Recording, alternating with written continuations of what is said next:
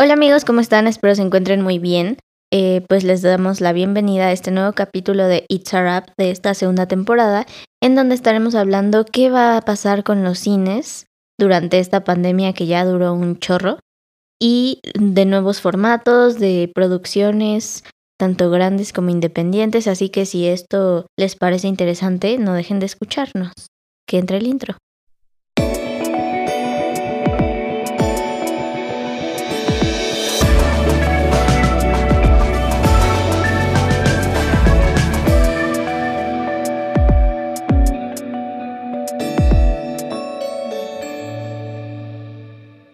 Hola amigos y bienvenidos, pues como dice Fer, a un capítulo más de este podcast. Y pues antes que nada quiero saludar a mis coanfitriones del día de hoy, los cuales siguen siendo los mismos de la semana pasada. Emanuel, Fer, ¿cómo están? Hola, ¿qué tal? Compañeros, yo no soy Fer, soy Emanuel y se nota. Sí. Eh, sí. o a Fer se le engrosó la voz. Estoy en un tratamiento de hormonas. Eh, ¿Cómo están? Yo estoy bastante a gusto en este nuevo fin de semana de diciembre. El, primer fin de semana de diciembre. Este primer fin de semana de diciembre. Ya empezó a nevar en la Ciudad de México. Eh, ojalá. Para aquellos que nos escuchan de otros países. Aquí neva. Aquí neva. ¿No es nieva? Ah, no estoy seguro. Siempre he tenido esa duda porque pues es nieve. Aquí cae nieve, ¿no? Para quitarnos como de cosas. Sí, los las plazas ya están decoradas, ya hay nieve por las calles, los villancicos ya se... Se respira la Navidad, vaya, ¿no? Eh, exactamente. ¿Cómo estás, Fer? Gracias. eh, bien, Bien, espero que todos igual se encuentren bien. Estamos emocionados y hoy estamos festejando el cumpleaños de Manuel. ¡Eh! Uh, aplausos. Mm. Ya cumple 48. Estamos muy contentos. no es verdad, pero solo muy parece. Cerca. Solo parece. Solo parece. Ajá. Pero no, todavía no. Faltan dos años. Más o menos. Pues sí, amigo, Así felicidades. Que dejen sus felicitaciones. Dejen sus felicitaciones para, para Emanuel. Esto lo van a estar escuchando pues un... Dos días después. Un par de días después. Pero pues todavía es válido, ¿no? Más vale tarde que nunca. Dejen sus comentarios porque se los advertimos. Si no nos dejaban más comentarios, esa sección se iba a cancelar y hasta el momento no hay comentarios. Ana Gaby, esto es para ti. Por favor. Por favor, dejen comentarios porque hoy pues vamos a tener que hacer solo 20 minutos de podcast, ya que no hay que leer. Ahorita nos las ingeniamos para sacar algo más. Pero bueno, amigos, el tema del día de hoy, para ir directo al grano. ¿Ya sí? ¿En caliente? Es pues, en caliente, ¿no? No, ¿y qué han visto? Pues es que yo no he visto nada. no, pues ¿qué han visto esta semana, amigos? Cuéntenos. Ya, ya sabemos que Fer se acaba de maratonear una casi toda una serie en menos de 24 horas. Cuéntenos sobre Gambito de Dama Fer. Sí.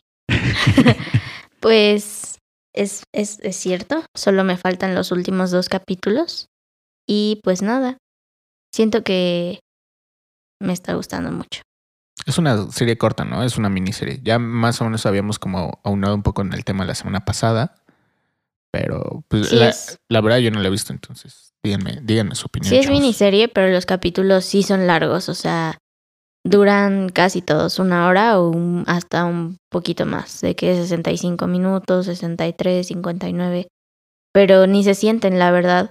O sea, he visto algunas otras series en donde igual pasan de los 45 y sí ya empiezas a decir, ay, como que me estoy durmiendo. Pero en esta ni se siente y creo que son justo los capítulos que necesita, aunque yo no he visto el final, pero sí me gustaría seguir viendo más, porque me gustó mucho tanto el diseño de producción, todo, todo lo de arte y así, como las actuaciones, oh, están increíbles. sí, creo que a nivel narración, justo eso que comenta Fer respecto a la duración, que son capítulos un poquito largos, no se sienten, o sea, al final se acaba y te quedas como, ¿qué? Quiero ver más. Eh, tampoco he visto el final, estamos expectantes, pero sé que si la empiezas a ver también, te la vas a terminar maratoneando en un par de días. Sí, un, un highlight muy importante creo es, a pesar de que solo sale dos capítulos. Es em, la actriz que, que es la niña, o sea, del personaje de Anya Taylor Joy. Sale de niña y pues es otra actriz que es más chiquita. Y se me hace impresionante lo que también, hace, sí. O sea, súper bien en el sentido de que actúa muy chido o de que sí se parece mucho. Ay, no, No de- se parece nada. No, Más bien en el sentido de que sí, su actuación. Y, y O sea, en ese es el algo. valor ahí. Ajá. Totalmente. y en, al- en como tan madura y tiene como un, bueno, en la historia nueve años, supongo que en la vida real tiene un poquito más, Tal vez. Esa crudeza como en su, Pero, pero, o sea, un, po- un poquito o es el síndrome de Netflix de que seguramente tiene 23 años y está interpretando un personaje No, de yo- de 19. hecho es interpretada por Isa González. calculo que ha de tener como unos 12 años, más o menos. Ah, yo creo que sí, ajá. Se parece un poquito como a la niña de la huérfana, la de la película, donde al final era una señora, Era una señora. pero la actriz sí era una adolescente. Entonces tiene como ese tipo de facciones como, como más, este, más maduras para nueve años, pero Sí. de todo no pasa de los doce. Ok, ok. Mm. Eh, Eso es, eso es bueno. Yo, pues, no, o sea, Qué bueno. sí, es que yo no he visto la serie. Yo poleo. Pero yo, yo no he visto la serie, pero pues sí me voy a dar el tiempo. Nos dejen. eh, ¿Es eso o entregar mi tesis? Entonces, No Yo me iría por la serie. cine, ¿no? Mi tesis de ingeniería que estoy estudiando a la par de cine. Pues yo pude, amigos, ir esta, esta semana al cine con mis medidas necesarias de sanitización. E Incluso cuando llegamos a la sala, las personas trabajadoras de esta marca de, de cines del color rojo, ¿Cinemex? sí, eh, sani- sanitizaron nuestro asiento frente a nosotros, ¿no? Eso estuvo... ¿Cinemex o Charlie Cinemas?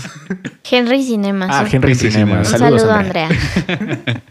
Este, y eso estuvo bastante padre, nos sentamos y ya hasta que nos sentamos nos echaron gel y toda la cosa. Entonces, o sea, se procura que veamos nosotros que tienen buenas medidas. ¿Y cuántas personas había?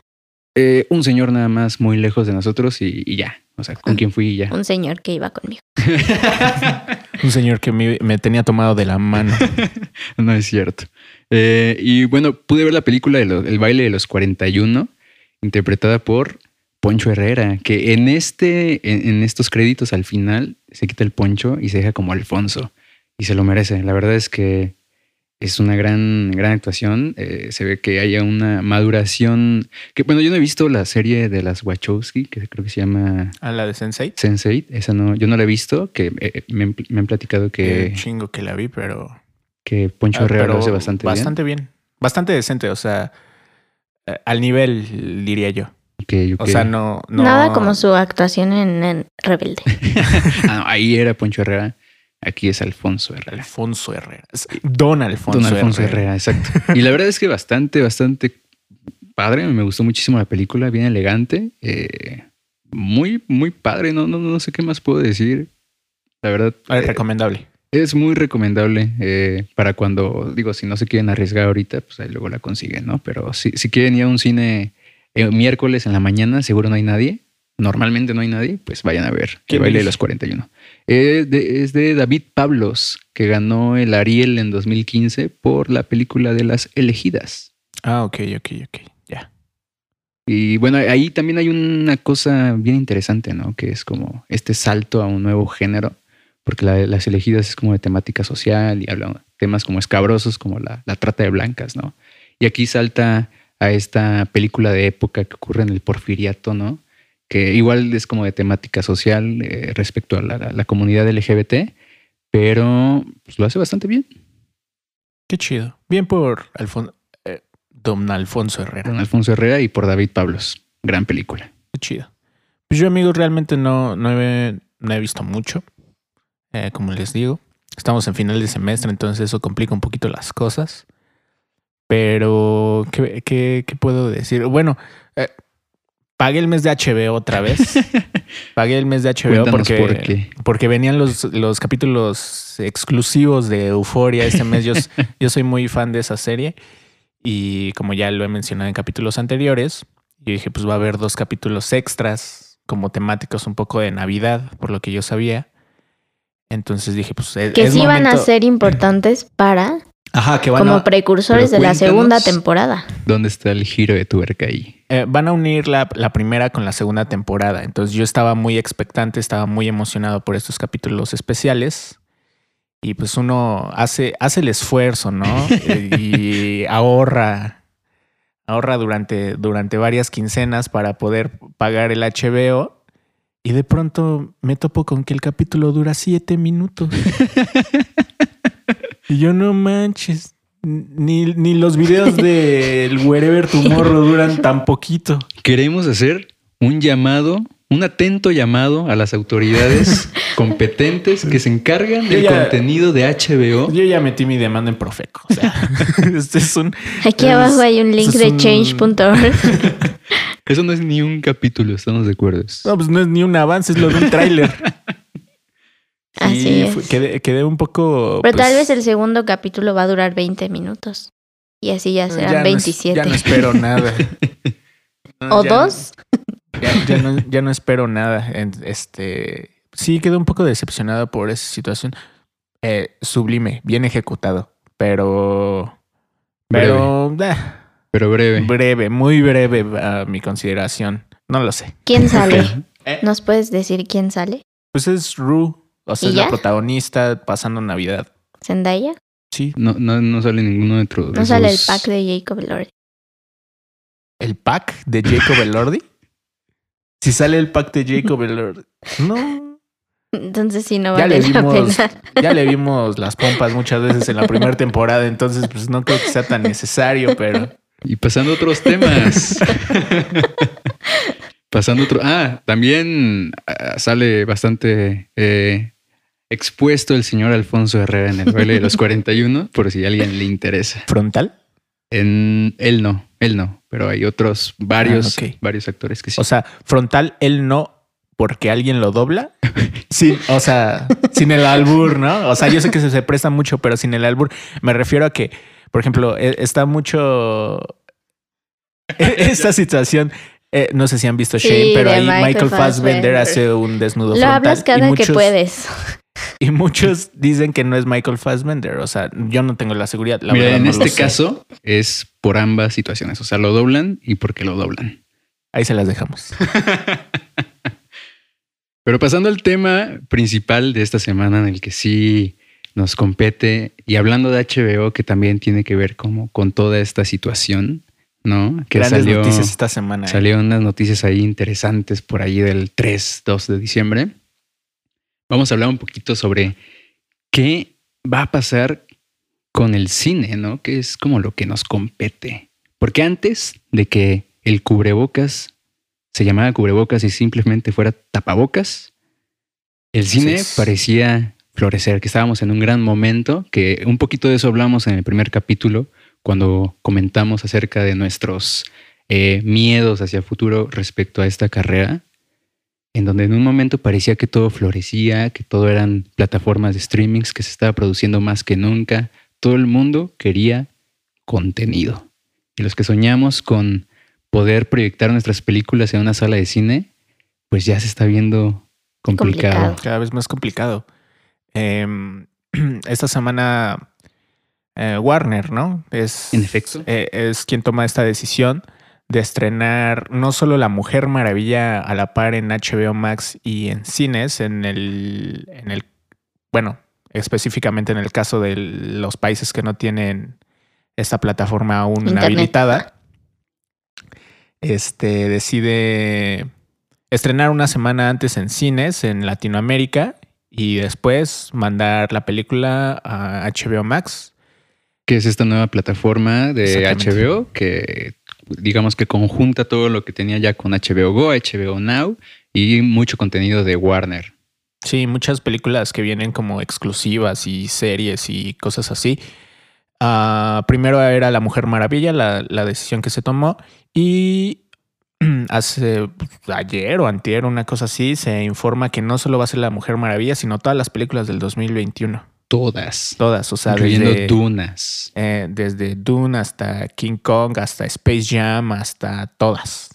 Así que, que todas estas tienen algo en común que pues, son superproducciones, ¿no? Que seguramente su presupuesto rebasa los 150 millones de, de dólares. Y que yo- 150 mil. 150 mil millones, no, creo. 150 millones. No creo. Es un chingo. De los Tal vez 150, los 200, millones sí. de pesos colombianos. Eso Sí. seguro sí. Ah, no, sí, con eso me compro un sneakers. Eh, saludos a la gente que nos escucha de Colombia. Que yo quiero preguntarles, compañeros eh, y compañera, Compañeros. compañeres, ¿qué, qué, qué piensan que va a pasar con los blockbusters, todas estas superproducciones de muchos, muchos, muchos cientos de millones de dólares? Porque les doy aquí un dato. Aquí tenemos datos duros. Tenet, la película, la nueva película de Christopher Nolan que salió este año, El Christopher Nolan. eh, que él clamaba que de alguna forma iba a poder salvar la industria del cine en estos tiempos tan complicados del COVID. No lo hizo. No lo logró. Tuvo un, un costo de producción de arribita de 250 millones de dólares, que es como su producción más cara hasta el momento, que no sé por qué le siguen dando tanto dinero, porque Dunkirk la verdad es que no le fue tan bien en taquilla. Es buena, muy buena película, pero ¿Es no le- mejor Dunker que Tenet? Eh, a mi gusto, sí, lo es. Ok. Por Harry Styles. Y tan solo en el primer fin de semana, ustedes lo saben que el fin de semana eh, representa muchísimo. El primer fin de semana es el más importante. Es el más importante en el estreno de cualquier película. Solamente, solamente logró recuperar 20 millones de dólares. O sea, un 10%, un poquito menos del 10% de su presupuesto total. En efecto. Lo que nos arroja que Sin embargo, no pudo. O sea, ¿lo logró o no lo logró? En taquilla, en taquilla Más digamos que no. O sea, si hubiera, si hubiera representado su único ingreso, la taquilla eh, tradicional, pues hubiera perdido muchísimo. totalmente. Pero Pero más o menos. Porque después llegó este asunto de que China ya está más o menos en una situación más estable en cuanto a, a términos de, de permisos y demás cosas. Que en total, digo, e- ellos entraron un poquito a rescatarlo, también un poquito eh, Europa y obviamente también México. Y en total, el box office de la película son más o menos 350 millones de dólares, un poquito más que eso, menos de 360. Este, lo que nos da que, digamos que se recupera la inversión de la producción, que eran 250, repito. Ok. No hubo pérdidas. Sin embargo, no lo sabemos Bueno. porque eh, la promoción, que sí, es una cosa mundial, es... es carísima, ¿no? Tal vez incluso a veces el mismo costo de la película O más. o más. Entonces, seguramente aquí sí perdió. Ok. Lo que nos lleva a esta pregunta, ¿qué va a pasar con los blockbusters y estas películas, superproducciones que generaban miles de millones de dólares como Avengers, que llevaban a todo el mundo al cine varias veces incluso, y ahorita no se está recuperando el Mira. dinero? Vo- Voy a hacer un comentario que no a todos les va a agradar, pero yo siento que todavía Tenet, a pesar de que es de Christopher Nolan y todo esto, no está al nivel de un Avengers. En cuanto a... No, no en, en cuanto, cuanto a a... su explotación en la comercialización. Ajá, no en cuanto a realización ni nada de esto, sino... O sea, no es la misma cantidad de personas la que van a ver Tenet, Dunkirk, eh, cualquier película de Christopher Nolan a, la- a los que van a ver la nueva del Hombre Araña o la nueva del Capitán América o lo que sea. Entonces, siento que un buen parámetro nos lo puede dar a lo mejor la Mujer Maravilla, que igual no siento que la Mujer Maravilla todavía esté al nivel de un Avengers. O sea, siento que todavía no hay alguna película que venga que vaya a estar como como al nivel de jalar aún tanta gente, no lo sé. ¿Tú qué opinas, Fer? Estoy conflictuada. Mm, Cuéntanos. Pues es que hay que verlo como un todo desde el contexto actual en el que nos encontramos, ¿no? O sea, no va a ser para siempre esta pandemia, eso es claro, pero tampoco se va a acabar a corto plazo, ¿no? Y pues hay muchas producciones que ya estaban, o sea, ya estaban hechas, como es el caso de La Mujer Maravilla, por ejemplo, y que faltaba como ciertas cosas que van después de la producción. Faltaba, faltaban 15 días, escasos 15 días para, Para que que saliera. La Mujer Maravilla cuando empezó todo esto. Y entonces obviamente creo que así como no ha sido fácil que tengan en friega una vacuna, porque pues no ha pasado ni el año y ya las pruebas van muy avanzadas, lo que no se había visto en, en, en casos como anteriores de pandemias a lo largo de la historia del mundo. Asimismo, pues, o sea, no, no, el cine no se había enfrentado como a este tipo de cosas en los que tuvieras que cambiar completamente tu promoción y ver cómo estrenas y, y todo, hacer todo para que tus números te dieran algo eh, que no fuera tremendamente negativo, ¿no? O sea, porque no solo se trataba de, pues ya estrenala donde sea, ¿no? Sino qué va a pasar con todo esto que viene sobre pagar la promoción, sobre pagar todos estos costos que implica estrenar una película y o que no se estrene, ¿no? Entonces, creo que ha sido un año o casi un año ya de de muchas de muchos experimentos en cuanto a eso, en cuanto a ver cuál es la mejor ruta, eh, en cuanto a saber cuál es la mejor ruta para para cada película, porque pues recordemos que que así como dices, ¿no? O sea, Es como de un corte pues diferente al de Avengers, ¿no? O sea, no podemos calcar, eh, pues digamos que, que las estrategias que han estado usando para diferentes películas, como por ejemplo todas las que se fueron eh, ya de entrada eh, a streaming, o sea, que no pasaron por cines, porque pues est- estuvieron cerrados mucho tiempo y que dijeron, pues vámonos directo a streaming y vamos a ver qué pasa y cómo recuperas o, o tan solo te quedas pues even, ¿no? Como en tablas para, para no deber ni nada. Entonces creo que ha sido eso. Hubo muchas de estas películas que, experimentación. que sí salieron en streaming, pero todavía después lo intentaron también en cine. Ok, o sí. sea, yo recuerdo que Scoop, Ajá. mm, Trolls, ah, sí salieron primero. Yo me acuerdo, por ejemplo, Scoop estuvo primero en, creo que Cinepolis Click y, y Trolls también. Y todavía después, cuando se reanudó como la actividad de los cines y todo esto, estuvieron en cartelera. No sé qué tal les haya ido, la verdad. Pero, por ejemplo, yo sé que Trolls sí rompió algunos récords en, en algunos países en cuanto a la versión streaming, que es exactamente la misma que encuentras en cines. Eh, pero que entonces, es algo que tenía miedo las exhibidoras que pasara, ¿no? Sí. Que todo se volviera como en Que, streaming. que ¿o las películas que estuvieran sacando por streaming sí funcionaran. Ah, que por un- una parte Troll sí jaló, sí recuperó bien, pero Mulan, Mulan no le fue nada bien y que por eso eh, respiraron un poco. Pero Mulan todavía no estaba disponible en todos lados. O sea, a- apenas hoy, 4 de diciembre, está eh, legalmente of- eh, disponible en, en Latinoamérica. No, Pero en otros países ya. Ajá, totalmente. salió antes. Por ejemplo, en China se intentó un estreno eh, en salas, no funcionó. En Estados Unidos, que representa pues bastante del porcentaje de la, de la ganancia total en box office de, de las películas en general, tampoco jaló en, el- en streaming con sus precios altísimos que de, de venta, más de renta más bien, ni siquiera era venta. Sí, yo creo que ahí también tiene que ver eh, tu público, ¿no? Trolls es una película mucho más infantil. ¿Y qué pasa hoy en día? Pues que todos los niños están en sus casas.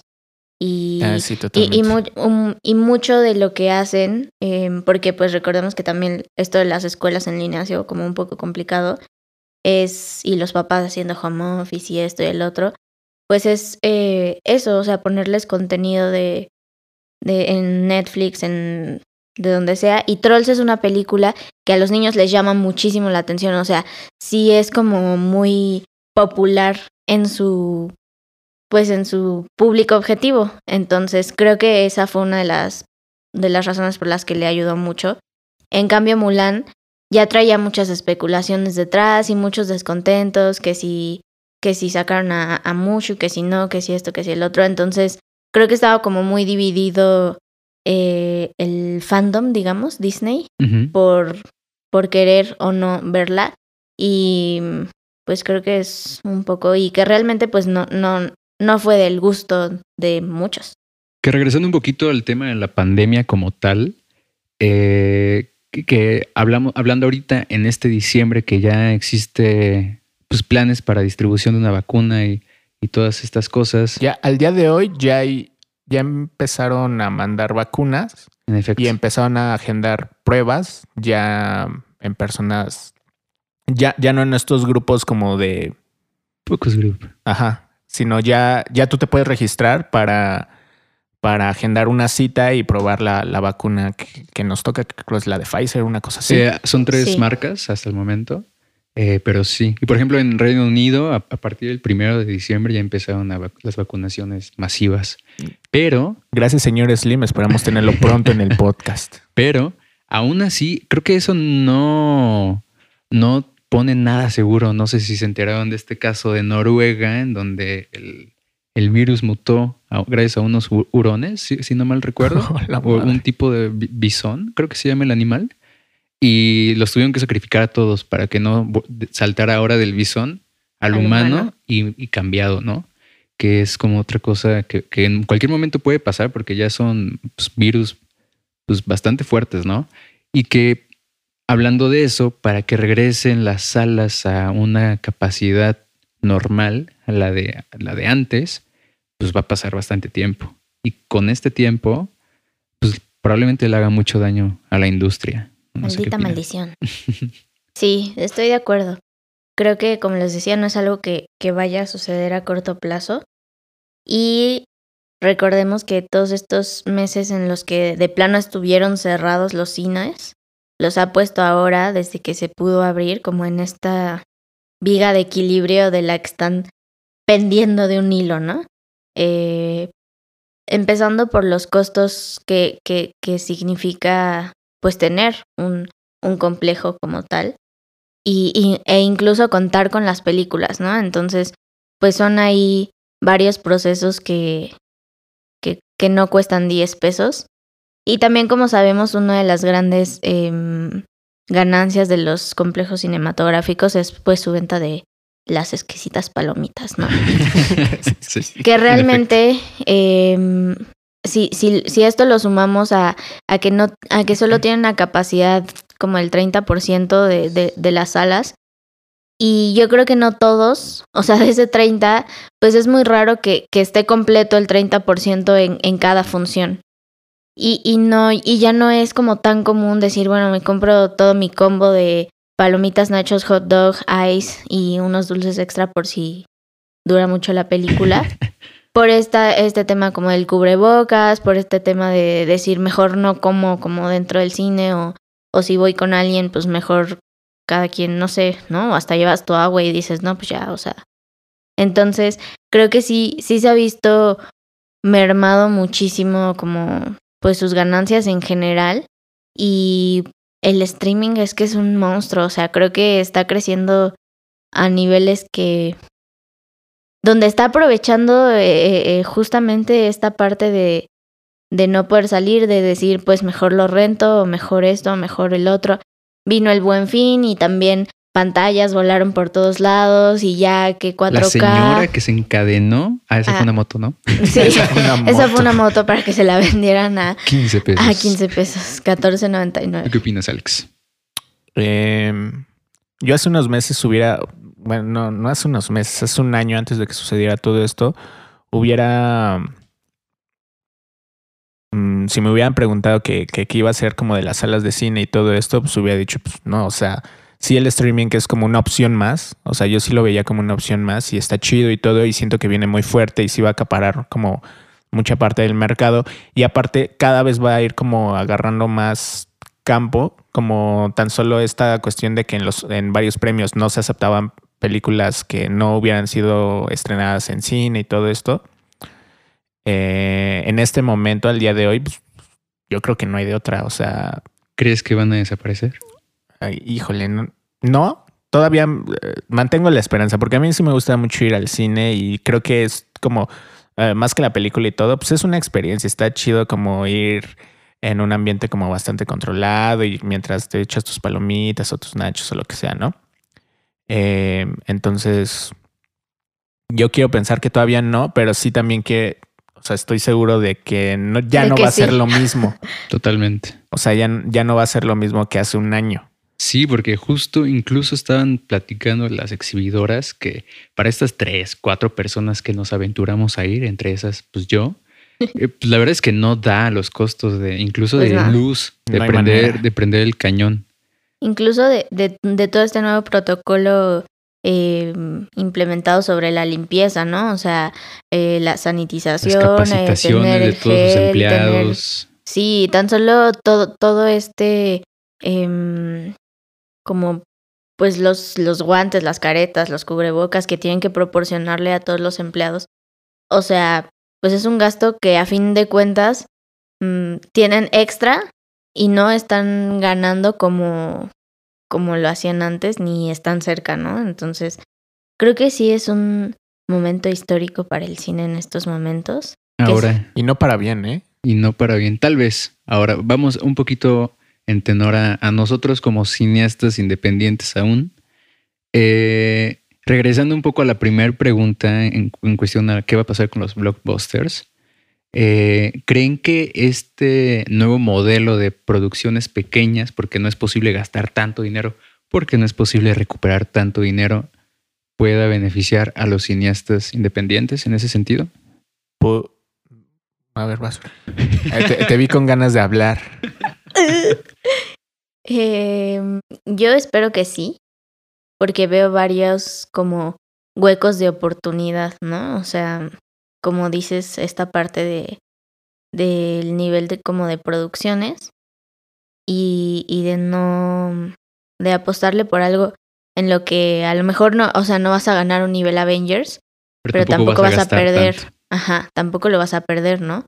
Entonces, creo que ahí como que hay un, un nicho de oportunidad y también en todas estas plataformas que han estado ayudando justo a los festivales, que es, que es como el primer acercamiento a un público más que estrenar en cine de, del cine independiente, ¿no?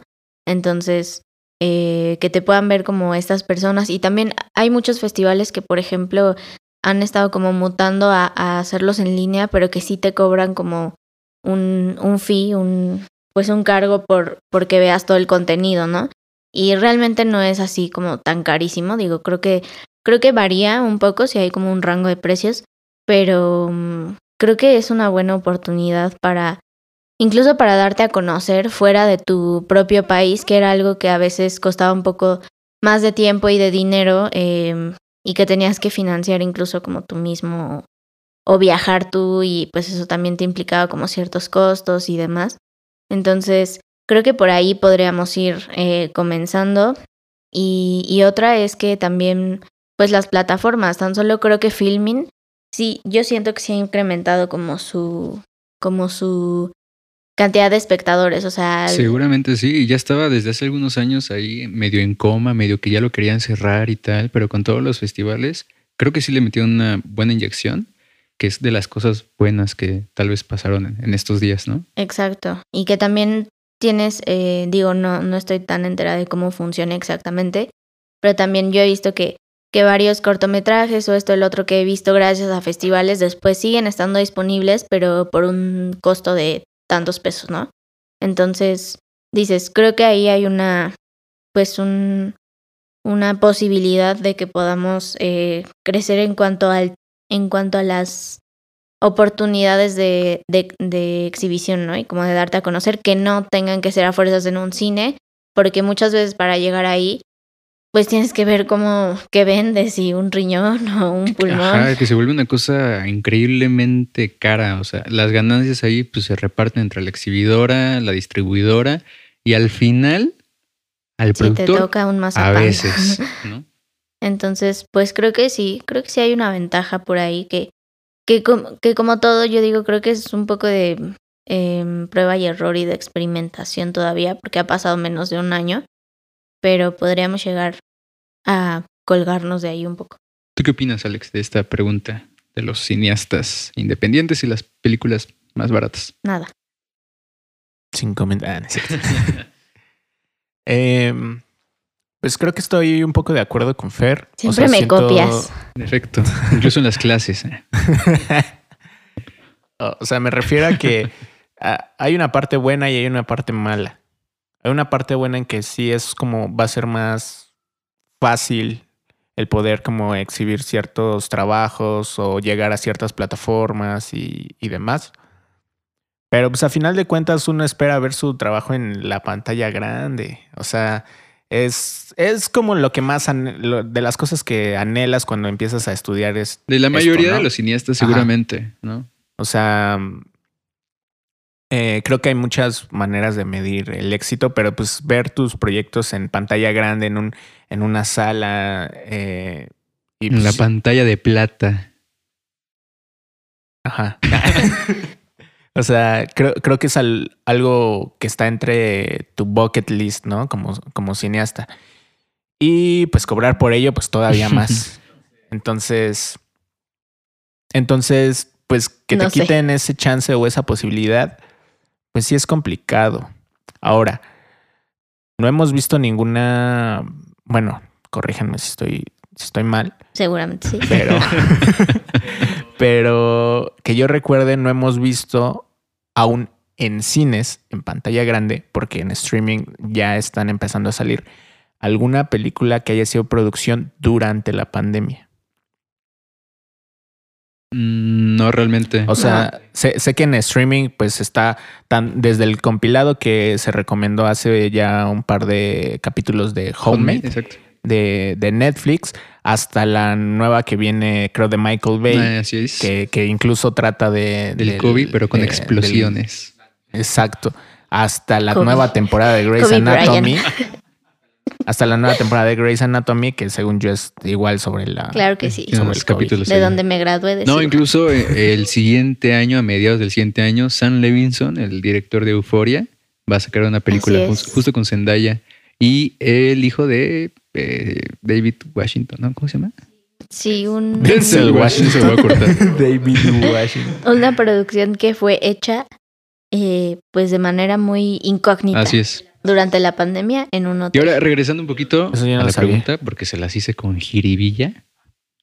Hay que recordar también que existen ciertos protocolos COVID, que incluso ya hay como un nuevo puesto dentro de las producciones, que es el inspector COVID, que eleva los gastos de las producciones a, a niveles tal Ay, vez inalcanzables para los cineastas independientes. Entonces, tal vez no siga siendo igual de difícil filmar para nosotros los cineastas independientes, pero los directores ya pues, consagrados de alguna manera, que ya tienen como un currículum un poquito eh, más de dónde agarrarse, se les haga fácil seguir filmando, solo que más barato.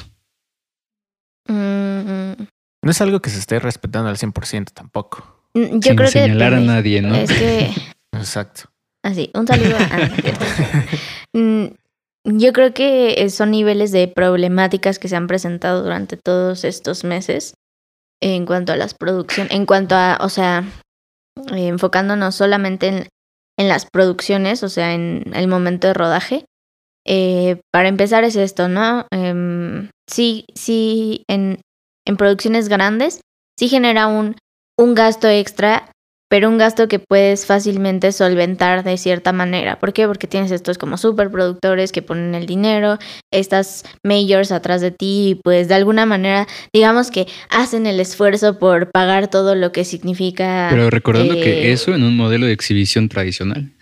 Ajá. E- Ese es su único problema ya después. O sea, digamos que no, no representa un gasto tan grande para ellos tener que solventar todo esto de, de las medidas sanitarias y ellos lo prefieren así para que pueda llevar como a cabo pues todo, o sea, la película. Y ya después se enfrentan a este problema de, bueno, y ahora la exhibición, ¿qué pasa, no?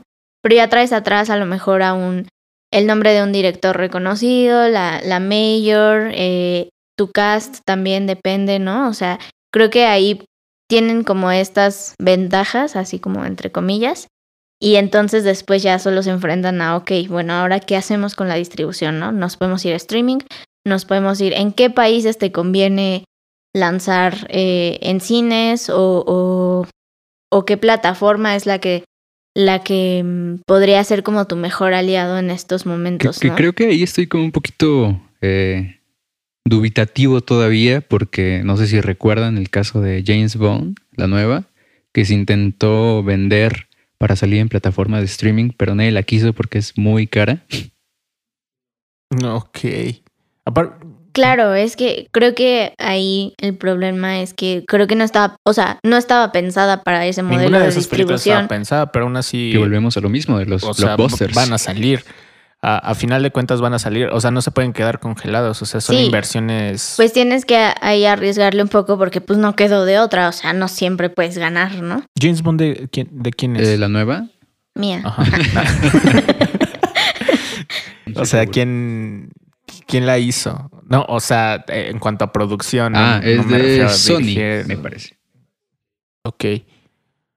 Pero ¿qué pasa con estas producciones que se están realizando ahora? Porque recordemos que al menos en México, pues sí ya se empezó a filmar y en otros lados, ¿no? O sea, no, no es como que sigamos, sigamos parados. Ajá. Eh, yo creo que ahí, no estoy seguro. ¿eh? yo creo que ahí sí, sí parten de, pues ya, o sea, la experiencia que les da todo, o sea, todos estos años, yo creo que sí parten de decir, ok, esta no va a ser una película eh, que va a tener una exhibición convencional porque ahorita nada es como lo era hace un par Nada de meses, ¿no? desde hace meses. Entonces, eh, yo creo que sí se van por ahí, no, no, no siento que vayan tan a ciegas y siento que sí la tienen un poco más, más sencilla hasta cierto punto por, por estas cosas que menciono. Y los independientes, pues la verdad es que es como solventar, como ver si vas a tener a alguien que, que mientras hace la comida vea que todos tengan gel y ese tipo de cosas, pero, o sea, aquí también entra toda esta parte, yo siento, de las facilidades tecnológicas que tenemos ahora. Porque si esto hubiera pasado cuando se filmaba todavía en película y cosas así, o sea, gastos extra, todo extra y estaríamos un poco en el hoyo. Pero ahora incluso no necesitas ni una cámara, ¿no? O sea, tienes tu iPhone 12 Plus. Ah, sí, aquí traigo un- dos. No, pues tienes tu celular y realmente justo creo que nos podemos agarrar de esta parte de, ok, no puedo estrenar mi contenido en cine, no lo puedo ver en cine, pero todo el mundo está usando mucho más, o sea, el- el tiempo de uso de estos dispositivos móviles durante esta pandemia que ya duró como 10 años se ha incrementado a un nivel mucho mayor, o sea, tanto celular como que el iPad, esto, el otro, como la misma computadora, ¿no? Todo lo haces ahí, todo lo ves ahí. Entonces, ¿por qué no agarrarse de eso y decir, ok, voy a crear contenido como de este corte?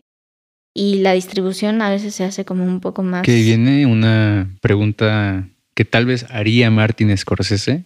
¿Eso sigue siendo cine o ya se vuelve contenido multimedia? No, sigue siendo cine. O sea, Yo creo que pues depende, ¿no? O sea, tanto puedes, o sea, tanto podría yo grabar un blog de lo que hago en mi día y pues no sería cine, sería que vean mi vida tan interesante. Como, o sea, sí, depende qué es lo que quieras hacer. Es que depende del formato, o sea, no, no es lo mismo un blog. O sea, siento que. No es que sé, por o sea, contenido Sí, pero- multimedia me refiero a que pues es un contenido que se puede ver en múltiples plataformas, Sí. no simplemente en el cine. No Pero a no un por eso- contenido en específico. pero es no- que yo creo que estamos en un punto en el que el cine está mutando, así como el COVID.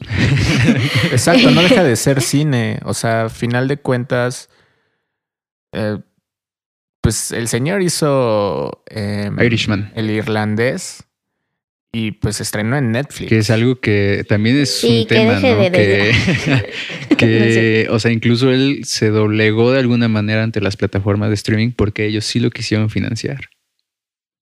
O sea, entonces Y, y fue un gran acierto, o sea, es. creo que le fue bastante bien. es una peli- es una muy buena película y, y no creo que si tú llegas y le dices, ay señor Scorsese, su, su- su contenido multimedia está excelente, te diga, oye, me cabrón.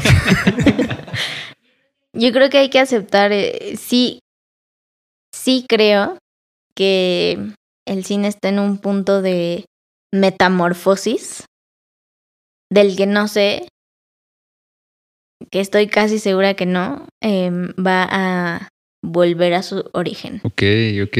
Yo creo que todo se mueve tan antes rápido. de llegar a las conclusiones y, y nuestras predicciones hacia el futuro, también quiero eh, mencionar, también quiero mencionar que hay Antes de, antes de dar los horóscopos del día de hoy. Vamos a dar horóscopos de eh, cuál es tu director.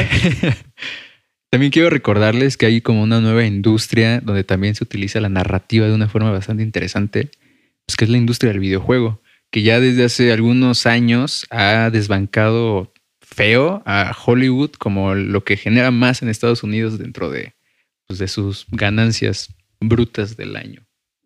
Uf, ese nicho ahora en la pandemia eh, explotó. Totalmente. O sea, explotó. Así como los podcasts. Hola. este. It's a wrap. el- to- toda esta cuestión. Toda esta cuestión de, de los streamers y, Y Twitch. Twitch. Sal- saludos, Puck. Saludos a nuestro amigo Grumpy Puck. Síganlo en sus redes It's sociales. Eh, explotó de manera así impresionante. Incluso hablando con él, con el mismísimo Grumpy Puck, comentábamos que hay, o sea, cada vez es, es más parecido como a una, como a ver una película, a echarte una serie, una cosa así.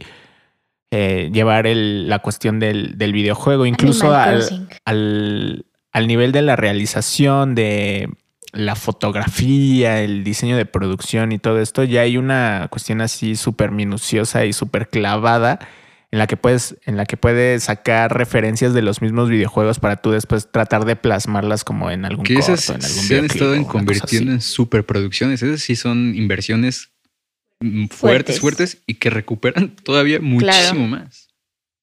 Por ejemplo, ayer, esta es una noticia así. Como sabrán, Best Buy está a punto de salir del mercado mexicano y los Nintendo Switch en la madrugada estuvieron al costo de solo 1.999 pesos, lo cual hizo que se agotaran en cuestión de segundos. En efecto. Yo pude comprar uno, pero soy pobre.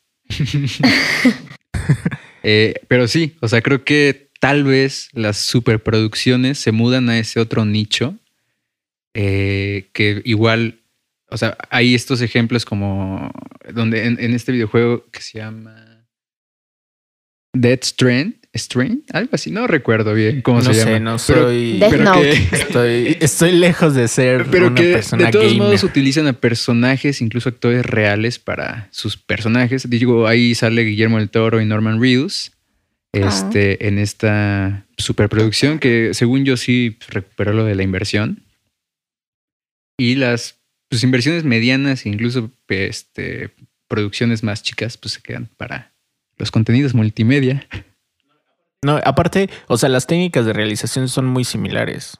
O sea, eh, que Alira Battle Angel seguro se hizo de la misma forma que se hizo, no sé, voy a decir un juego ahí al azar de las Us, no sé. Igual que el Mortal Kombat del 98.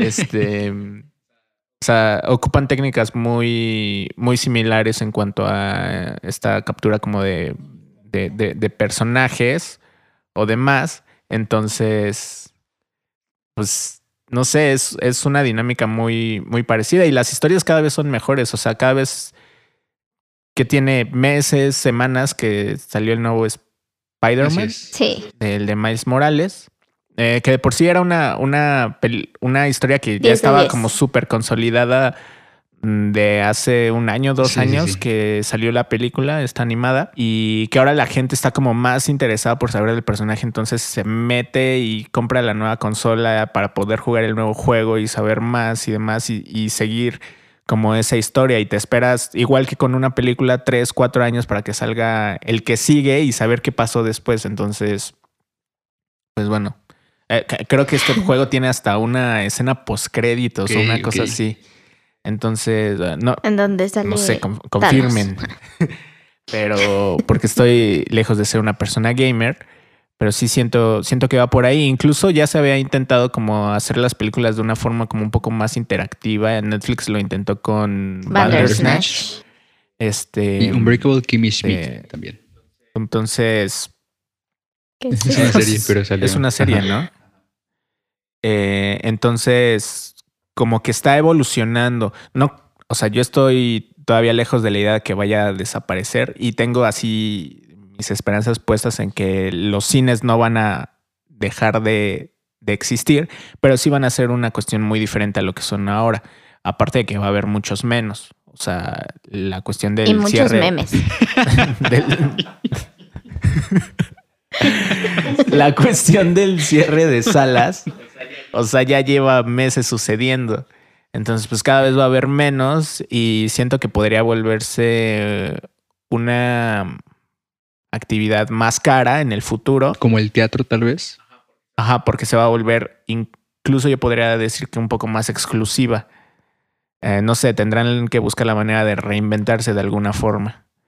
Entonces, pues no sé. Que algo que he visto también que ha ocurrido en la pandemia es que varios directores de los que sí hacen pues cine como un poquito más pensado, no tan eh, eh, destinado hacia el vender, sino hacia, no video hacia el arte, más bien hacia, más hacia el arte, eh, han cambiado sus modelos de, de, producción de películas hacia el cortometraje.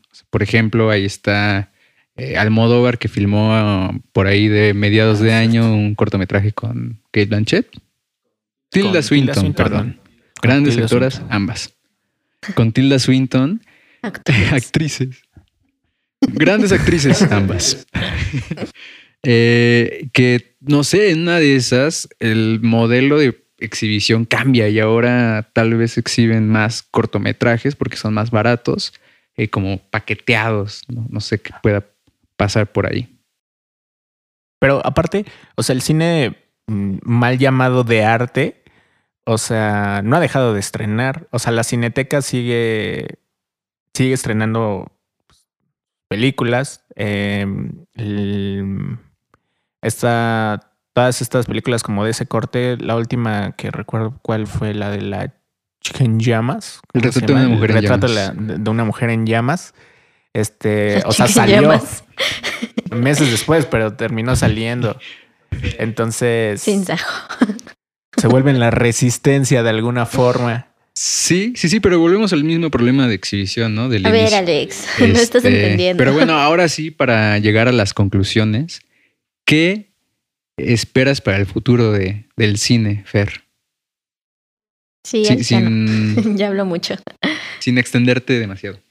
Ah, este, pues yo creo fielmente en eso. El cine está en un punto de transformación muy grande. La 4 Que no habíamos tenido. Ay, no. que no habíamos tenido, pues nunca, ¿no? Desde que, desde que la industria fue creciendo y creciendo a colocarse a lo que es hoy. Em, no creo que dejen de existir. Yo creo que eso no va a suceder. Eh, se van a mantener y, y, puedo apostar tal vez que va a ser como por un poco de estas de esta experiencia que es como ir al cine, ¿no? Y un poco de esta de no querer perder esta nostalgia, digamos, por nostalgia, por no, por no decir, pues ahora ya no queda más que verla en la sala de tu casa. Yo creo que eh, va a ser una de las fuertes razones por las que no, no van a dejar de existir. Sin embargo, creo que todo va a mm, transformarse en cuanto a contenidos.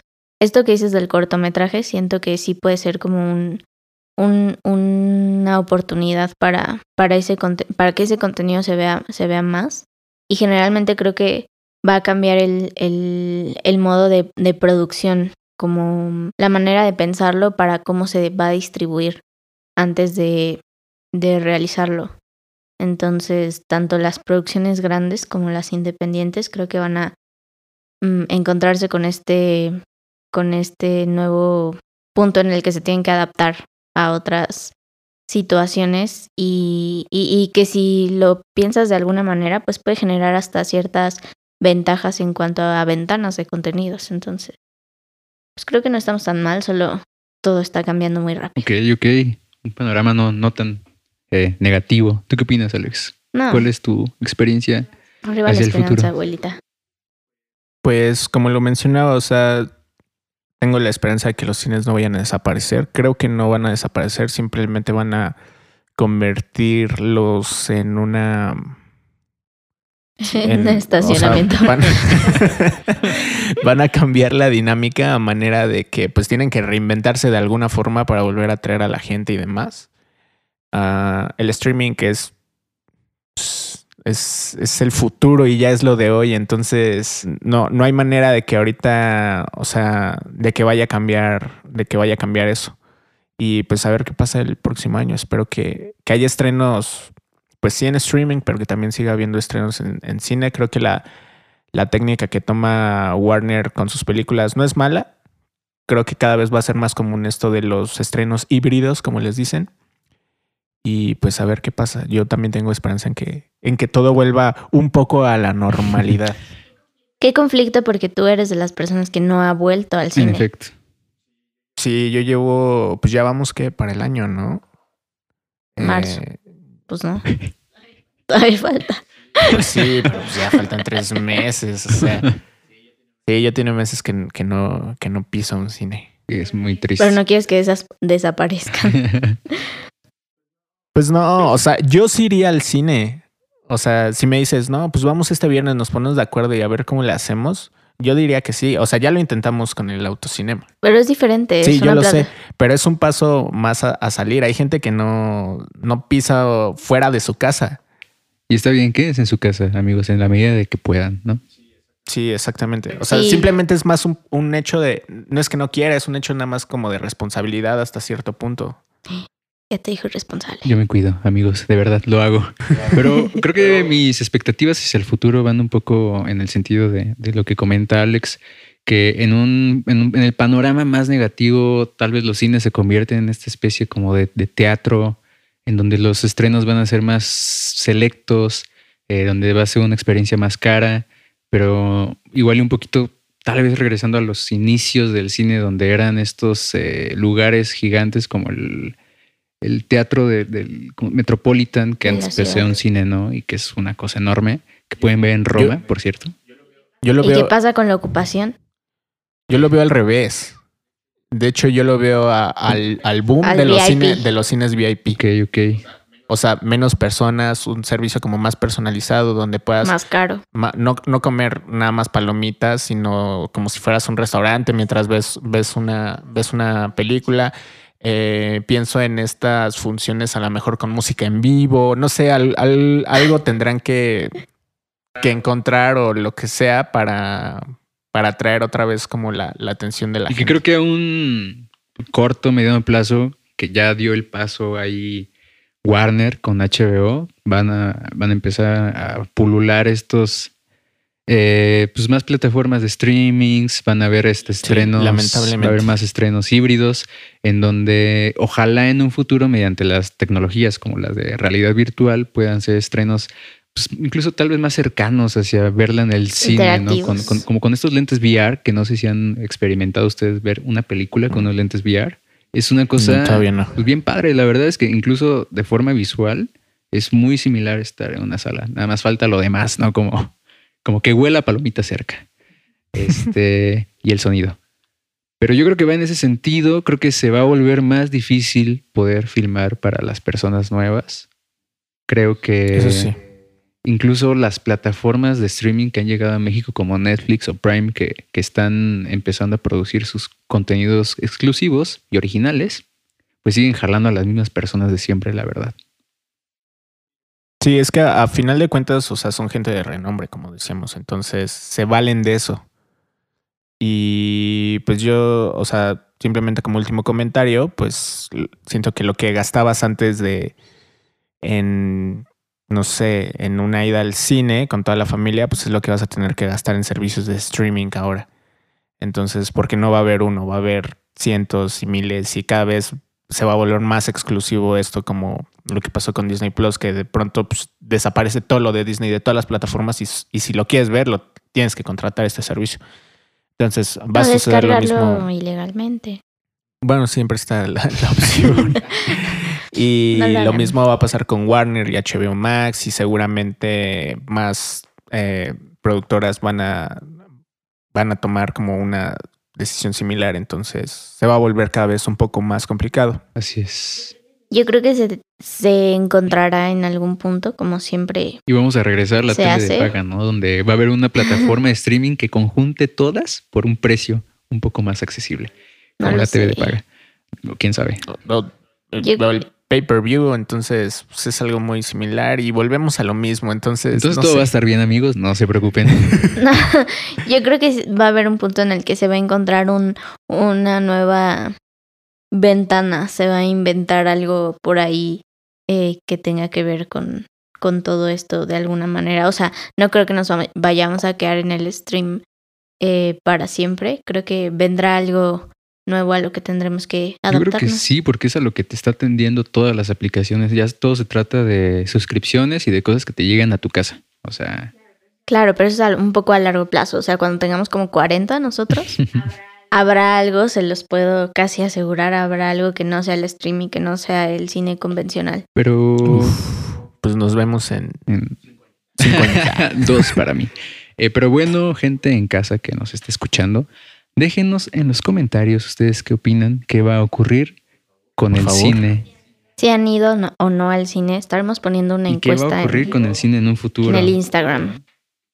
Eh, o sea, ahorita Sí, ¿qué muchas, pues, muchas generaciones de abajo pues no les importa tanto como ir a la sala, pero creo que nosotros es algo que añoramos y que esperaríamos poder estrenar algo, algo de, nues- de nuestra creación en, en la gran pantalla. Pero bueno, pasando a lo siguiente. Pasando a lo siguiente, amigos, pues vamos con las recomendaciones de esta semana. Eh, recuerden que pueden checar las recomendaciones de semanas pasadas en nuestro Instagram.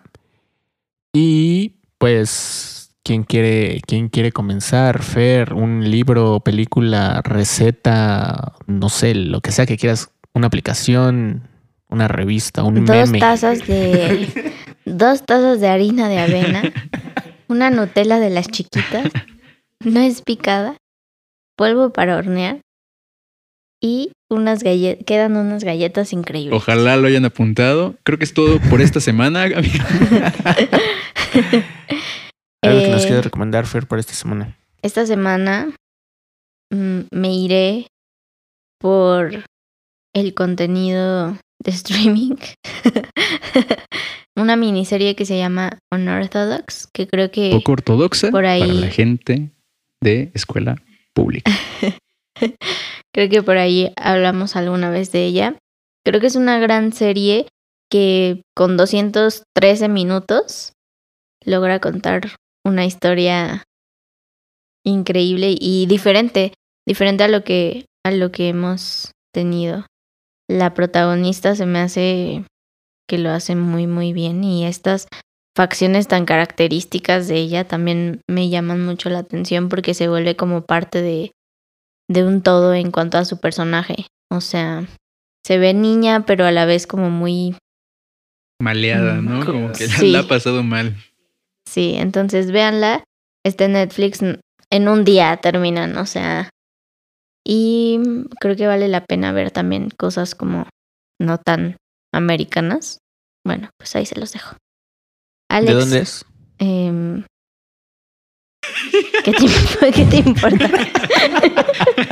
¿De dónde es? eh? Es no, o sea, este- creo que sí es gring. No, eh, probablemente sea como del Reino Unido, producción. Mira, dice Studio Airlift. Real Film Berlin. Pero pues trata temas eh, judíos, ortodoxos. Ah, ya, o sea, eh, es que como dijo una cuestión como no tan americana, pues yo, pues, de- de- Este, aquí nos metes en aprietos, Alex. Este, yo, yo quiero recomendarles eh, un especial de stand-up. En este, en este podcast somos eh, ávidos consumidores de, de- de stand-up.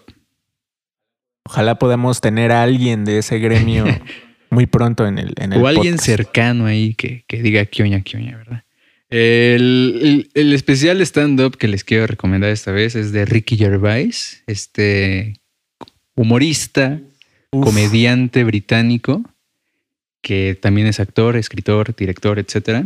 Pero tiene este especial que se llama Humanity en Netflix, que trata sobre temas que son bien necesarios en estos tiempos y que estoy seguro que a más de uno le ofenderá. Entonces espero lo escuchen. eh, si ustedes no saben quién es Ricky Gervais, eh, dio el speech de los Globos de Oro de este año. Eh, pasó a arrastrar a varios de, de los nominados y presentes en, en esa ceremonia. Ahí pueden checarlo en YouTube. Si les gusta ese tipo de humor, pues es algo Es un humor, muy similar. ajá, es ácido, es humor negro, es, es muy duro, pero habla con mucha verdad también. Y es. Eh, yo les voy a recomendar esta semana. La semana It's a pasada. ¿Estás escuchando? Mal- It's a rap. It's a Rap Podcast. Eh, maldita sea. El- la semana pasada les, les, les recomendé una película de Robert Eggers. Esta semana les voy a recomendar una de otro eh, de estos personajes directores que están haciendo un nuevo tipo de cine de terror, que próximamente tendremos un, un, un Uno de ellos invitado. Robert Pattinson, por favor, Ojalá. adelante. Este tendremos un, un capítulo dedicado como a este nuevo cine de terror. Ahora les voy a recomendar algo de Ari Aster para que se vayan preparando para este capítulo. Y diría Hereditary, pero me voy a ir por Ya Midsommar. dijiste ambas, ¿sabes?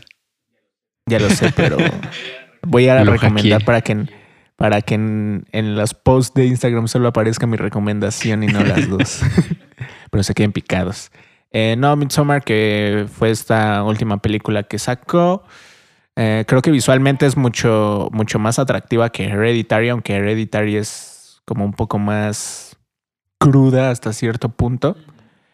Y siento que es una gran película. Es un tipo de terror muy diferente al que estamos acostumbrados, incluso a nivel Ocurre visual. en el día, ¿no? Que eso es. Ocurre todo, eh, todo en el día en un, en un contexto como súper brillante, luminoso, lleno de, de colores muy intensos y hasta pastelosos.